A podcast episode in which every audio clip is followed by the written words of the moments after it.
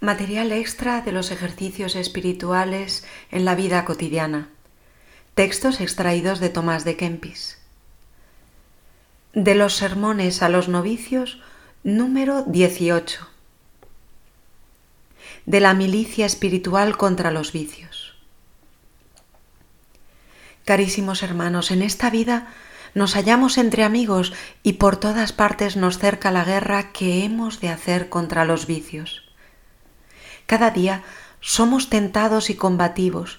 ya suave, ya agriamente, pero siempre peligrosa y malignamente, porque el demonio por todos lados nos pone asechanzas y lazos, puesto que ningún mortal se ve totalmente libre de tentaciones y combates mientras el espíritu mora en el cuerpo. Antes, todos se ven obligados, mal de su grado, a llevar el peso del día y del ardor. Por consiguiente, nadie se dé al ocio, nadie piense apartarse de los reales de Dios, nadie deponga las armas hasta el fin de la guerra. El nuevo soldado de Cristo ciñase una espada nueva para pelear con ella contra las malicias del demonio. Pelee varonilmente con la espada de dos filos, teniendo en el alma a la vez el temor y el amor de Dios, buscando el retiro de la oración huyendo con diligencia el aparecer en público y el ocio, porque nadie será coronado en el cielo sino el que peleare legítimamente contra sus pasiones y vicios del mundo. La espada nueva es el nuevo fervor de la devoción santa, la cual, al principio de la conversión, se da a menudo a los nuevos soldados con la benigna ilustración del Espíritu Santo, para pelear valientemente contra las tentaciones venideras. Guárdese, pues, con toda diligencia el novicio de perder la gracia de la devoción, tocado de la tibieza, antes prepárese en todo tiempo para la lucha espiritual y ruegue a menudo que sea uno de los escogidos domésticos de Abraham, quien venció a los enemigos armados con la fe y la oración afile con frecuencia su espada, renovando el fervor de su primer propósito que recibió de Dios. Y esto haga ya, meditando la pasión del Señor, ya las peleas y heridas de los mártires, ya los incendios del fuego eterno, ya el grande horror de los demonios, ya el hedor intolerable de la pez y azufre ardiendo, ya la profundidad del infierno, ya los llantos y alaridos de los condenados, ya la desesperación que tienen de su salvación. Si estas cosas vinieren con la consideración de tu alma, sacudirán la pereza y refrenarán la concupiscencia de la carne, consumirán el orín de los vicios, acusarán la negligencia y encenderán grandemente para el provecho espiritual y fervor de la devoción, por lo cual tema en gran manera el religioso tibio, Retráigase el vago y el suelto, para que no venga a aquel lugar de tormentos donde no se haya salida ni lugar de misericordia. Mas ahora, en el tiempo de la gracia, procure corregir las negligencias pasadas, limpie los senos de su corazón por medio de la humilde confesión y la oración devota. Recójase con la lectura espiritual y frecuente compunción del corazón refrene la ligereza de las palabras con la guarda del silencio,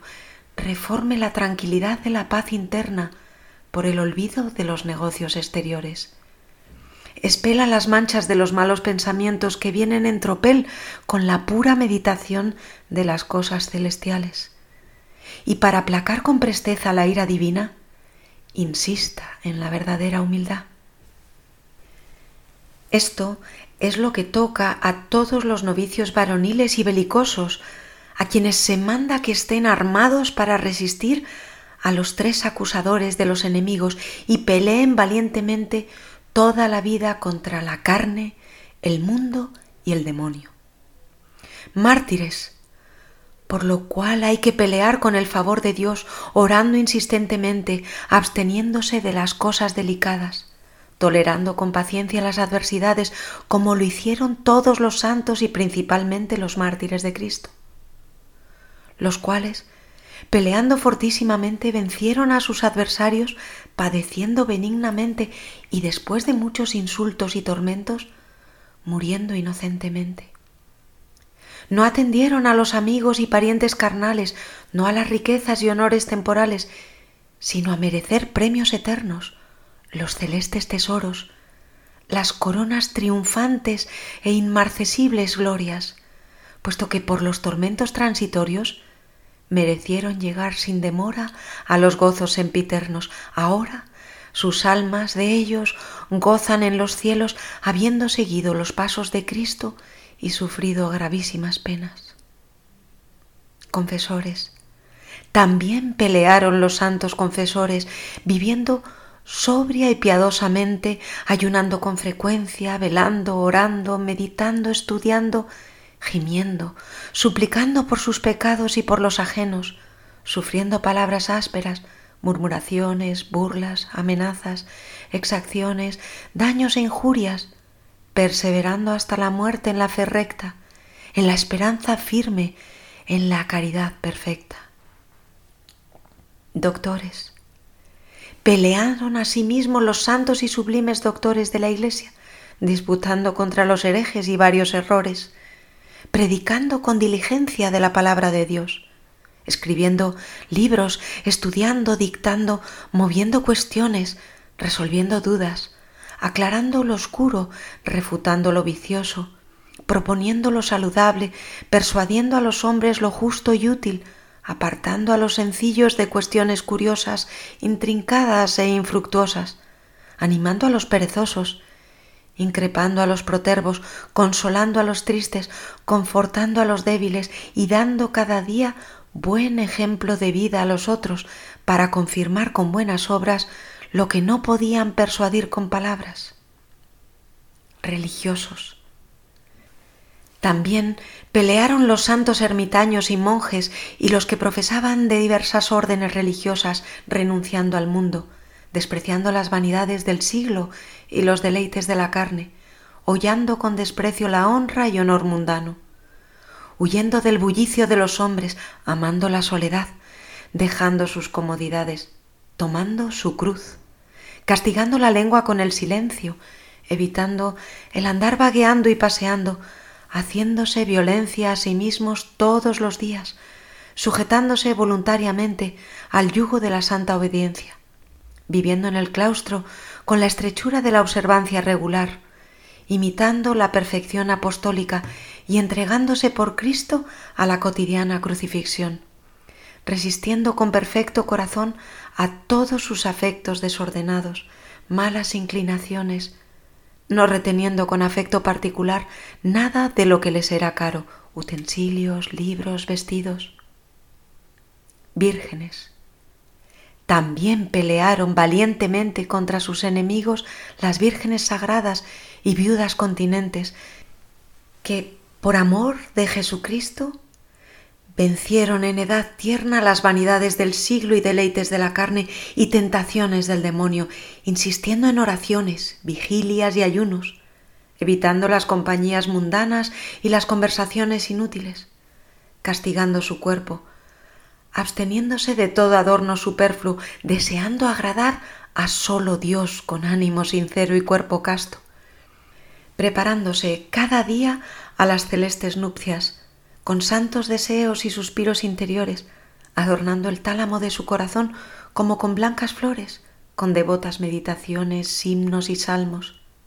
lavando las manchas de la conciencia con la contrición y confesión y anhelando incesantemente con gemidos y amor ardiente llegar a la presencia de su celestial e invisible esposo.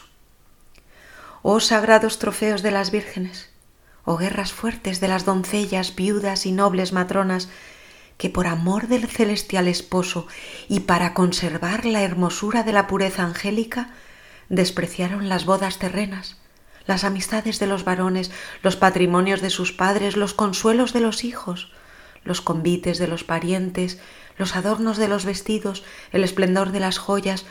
la abundancia de los vasos, los anillos de oro, las copas de plata, los varios muebles, los cortinajes de seda, las sillas pintadas, el servicio de los criados, los acompañamientos de las criadas, los instrumentos de los músicos, los espectáculos de los juegos y todos los deleites de los goces del mundo. Dichosa, pues, la compasión de las santas vírgenes que rechazó como estiércol todas las delicias de este mundo y adornos del cuerpo por la vida eterna, y deseó más lograr la dicha de la celeste gloria con los ángeles y arcángeles. Oh verdaderamente bienaventurada la reunión de las vírgenes, que permaneció firme en su estado y resistió a los vicios y leyes tiránicas hasta el derramamiento de su sangre. Por esto mereció recibir de Cristo en el cielo hermosísimas coronas, adornadas de preciosas gemas y margaritas, por la victoria de su combate. Porque, ¿quién podrá explicar digna y suficientemente cuántas angustias sufrieron a menudo en el corazón? cuáles tentaciones en la carne, qué sugestiones del demonio sentían en la oración que las instigaban a apartarse de la castidad de Cristo y darse a los deleites del mundo. Ay, cuántos consejos maquinó Satanás por medio de amigos que persuadían, de matronas que halagaban, hasta por medio de muchas y variadas burlas y terrores, para seducirlas y arrastrarlas por medio de breves deleites a las penas eternas del infierno. Pero merced a la misericordia y auxilio de Cristo, nada pudieron los ardides del demonio contra los escuadrones de las vírgenes, ni los clamores de los hombres impíos, ni de los tiranos, ni las armas que amenazaban mil muertes. Debéis, pues, proponer para vuestra imitación estas luchas de los bienaventurados mártires, la larga y dura abstinencia de los santos confesores, y sobre todo la castidad y paciencia y perseverancia de las santas vírgenes, y armaros y aprestaros varonilmente para resistir a los vicios y pasiones. Exhorto a todos en caridad que no descuidéis las oraciones a los santos, para que sean vuestro escudo y no desfallezcáis en vuestras tentaciones. Concediéndolo nuestro Señor Jesucristo, remunerador de todos los buenos. Amén. Ave María y adelante.